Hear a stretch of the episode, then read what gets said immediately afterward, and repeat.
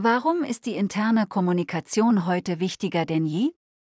Darüber sprach Netzpalava via Remote Session mit Max Haselhoff, Business Development Manager bei Develop.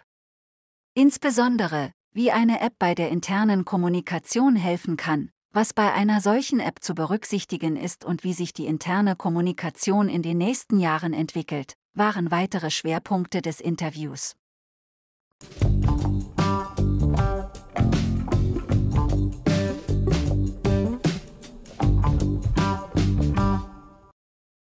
Warum ist die interne Kommunikation heute wichtiger denn je? Ganz einfach, aufgrund allein schon wegen der Corona-Krise. Ähm, die Corona-Krise hat uns gezeigt, ähm, wie wichtig Kommunikation im Alltag ist und vor allem auch im Berufsleben ist.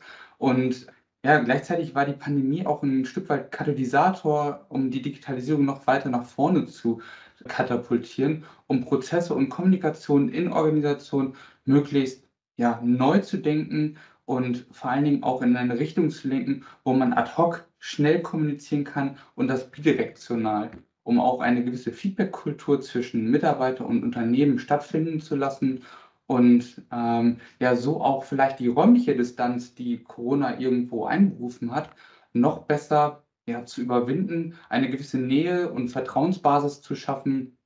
Und wichtig ist auch, dass die Führungskräfte anfangen, ähm, Kommunikation neu zu denken und vor allen Dingen auch, ich sage mal, abteilungsübergreifend zu denken und nicht nur im Bereich, ich sage jetzt mal, ähm, Produktion, beziehungsweise vielleicht die Leute, die im Homeoffice sind, nur mitzunehmen. Also häufig ist da eine, eine sehr starre Denkensweise im Moment noch verankert, aber eigentlich muss man versuchen, als Führungskraft jeden Mitarbeiter gleich zu behandeln und einfach möglichst schnell erreichen zu können. Lässt sich die Unternehmenskultur auch direkt vom CEO steuern? Auf jeden Fall. Ähm, die Unternehmenskultur lebt von Transparenz und vor allen Dingen auch von abteilungsübergreifender Kommunikation. Und dieser Grad an Transparenz und Kommunikation wird maßgeblich durch das Management eigentlich, ja, ich sag mal, ein Stück weit gefällt. Die Entscheidung, was möchte ich kommunizieren, wie möchte ich es kommunizieren. Und wenn dort das Management stark versucht, alle Mitarbeiter mit einzubeziehen, entsteht ein sogenanntes Wir-Gefühl äh, und ein, ein Stück weit der Zugehörigkeit der Belegschaft an dem Unternehmen. Und die Kommunikation führt automatisch ähm, positive Bewegung im Bereich der Unternehmenskultur aus. Und wichtig ist aber auch hierbei, dass nicht nur das Top-Management äh, wieder kommuniziert, sondern auch gleichzeitig die Belegschaft entsprechend gehört wird, sodass man auch von einem Austausch auf Augenhöhe wie helfen Tools bei der internen Kommunikation? Ich glaube, dass ohne digitalen Tools es ziemlich schwierig ist, zielgerichtet zu kommunizieren.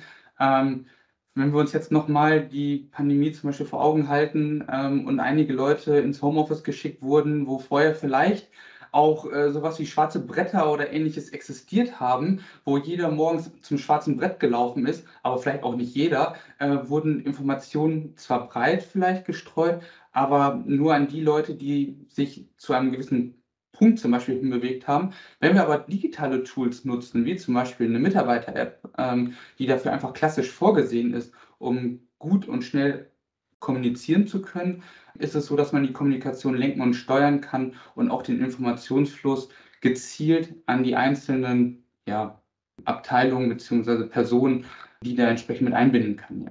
Und damit ist es quasi ein Kinderspiel, um möglichst gut und schnell und einfach kommunizieren zu können. Wie profitieren Unternehmen von beispielsweise der Develop Mitarbeiter App? Eigentlich ähm, ist es so, dass die ganze Belegschaft davon profitiert. Man merkt es immer wieder, in den ganzen Fragestellungen dreht sich es eigentlich viel primär darum, dass man Kommunikation ganz einheitlich denkt. Im Moment ist es häufig leider so, dass man im Bereich der Kommunikation wirklich verwaltungsorientiert arbeitet, produktionsorientiert arbeitet, pflegeorientiert arbeitet und jeder hat irgendwie seine eigenen Kanäle, äh, wo er dann ein Stück Kommunikation und Information äh, darauf zurückgreifen kann. Aber das ist wichtig, dass man das vielleicht auf eine zentralen Plattform entsprechend hebt, wie zum Beispiel die Mitarbeiter-App, wo die Mitarbeiter wissen, dass sie dort eine zentrale Anlaufstelle haben, um Kommunikation ganz einfach zu konsumieren und zu tätigen. Und wenn man darauf neben der Kommunikation auch noch die Prozessautomatisierung setzt oder beziehungsweise da auch noch ähm, Komfortprozesse bereitstellt, wie zum Beispiel ein Urlaubsantrag, eine Krankmeldung äh, digital einreichen zu können oder auch vielleicht das Thema digitale Lohn- und Gehaltszustellung über die App zur Verfügung stellt, ist es so, dass man eine mega positive Employee Experience schafft und so ähm, die Kommunikation und die Transparenz beziehungsweise die auch die Verbindung zum Unternehmen nochmal massiv schärft. Ist eine Mitarbeiter-App auch auf privaten Endgeräten nutzbar und sind personenbezogene Daten sicher? Auf jeden Fall. Ähm, die App wurde so entsprechend konzipiert, dass sie vor allen Dingen davon lebt, auf privaten Endgeräten installiert zu werden. Datenschutz ist da unsere größte und höchste Richtlinie. Wir machen komplett kein Profiling, nutzen keine Telefonnummern, werten keine Daten aus der User, greifen auf keine privaten Dateien zurück oder, oder, oder. Und alles das, was kommuniziert wird, ist komplett Ende zu Ende verschlüsselt, sodass es einen möglichst sicheren Transfer der Informationen ja, stattfindet und jeder Mitarbeiter sich ohne Hemmung ähm, die App entsprechend runterladen kann und diese auch nutzen soll. Könnten Sie uns ein konkretes Beispiel aus der Praxis nennen? Einer unserer Kunden, ist die Firma Grunewald, ein mittelständisches Unternehmen, welches im Münsterland angesiedelt ist. Und die Firma Grunewald hatte genau dieses Problem, dass man zwischen Verwaltung und Produktion eine gleichberechtigte Kommunikation überhaupt ermöglicht. Ähm, und das vielleicht auch sogar noch über einen Schichtbetrieb hinweg. Und die haben zum Beispiel eine ganze Betriebsversammlung digital abgehalten und abgedreht und diese dann in der Mitarbeiter-App zur Verfügung gestellt, sodass jeder Mitarbeiter von egal, wo er gerade sich aufgehalten hat, ähm, quasi ob er aus der Kantine heraus zugeschaut hat oder von zu Hause aus, quasi vom Sofa, ähm, konnte er sich dann in der Betriebsversammlung einwählen, beziehungsweise diese dann teilhaben und dann ähm, die digitalen Medien nutzen. Wichtig auch hier ist, dass man dieses Videomaterial dann auch so bereitstellen konnte, dass Azubis zum Beispiel, die vielleicht in dem Zeitpunkt eigentlich in der Schule sitzen, eben an der äh, Betriebsversammlung trotzdem teilnehmen konnten, weil sie sich die Aufzeichnung einfach dann aus der Mitarbeiter-App heraus anschauen konnten.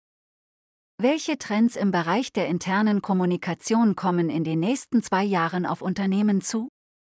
Also ich glaube wirklich, dass der Fokus auf die Abteilungs übergreifende Kommunikation gesetzt werden muss und man wirklich dieses Delta, was gerade stattfindet zwischen sogenannten Non-Desk-Workern und äh, der Verwaltung, aufgehoben werden muss. Weil wenn man das nicht aufhebt, ähm, kann eine sogenannte Spaltung in einem Unternehmen passieren, die ungewollt passiert und die vielleicht auch gar nicht ähm, direkt so wahrgenommen wird, aber wenn man das mal hinterfragt in der Belegschaft, ist es wirklich sehr häufig so, dass auch, das belegen auch einige Studien, dass die sogenannten Non-Desk-Worker sich einfach benachteiligt fühlen und gar nicht wissen, wie sie transparent und schnell abgeholt werden können und empfinden die Kommunikation einfach als nicht gut und auch in dem Zuge auch nicht als wertschätzend.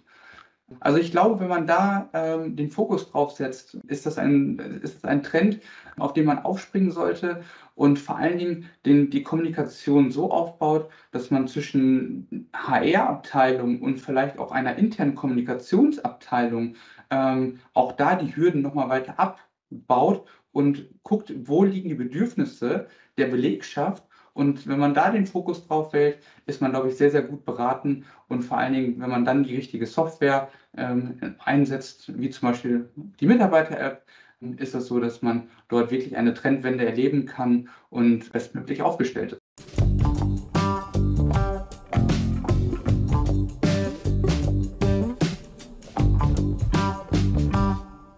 Netzpalava Podcast-Reihe präsentiert regelmäßig Interviews mit führenden Persönlichkeiten und Experten der IT, Security und Telekommunikationsindustrie.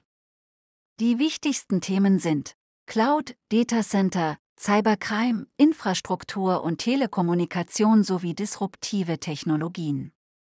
Die Podcasts sind auf den Plattformen Spotify, iTunes, Google Podcast und Anchor verfügbar. Natürlich auch über die Social-Media-Kanäle von Netzpalava auf Twitter, Facebook, Instagram, Pinterest, Tumblr, Xing und LinkedIn.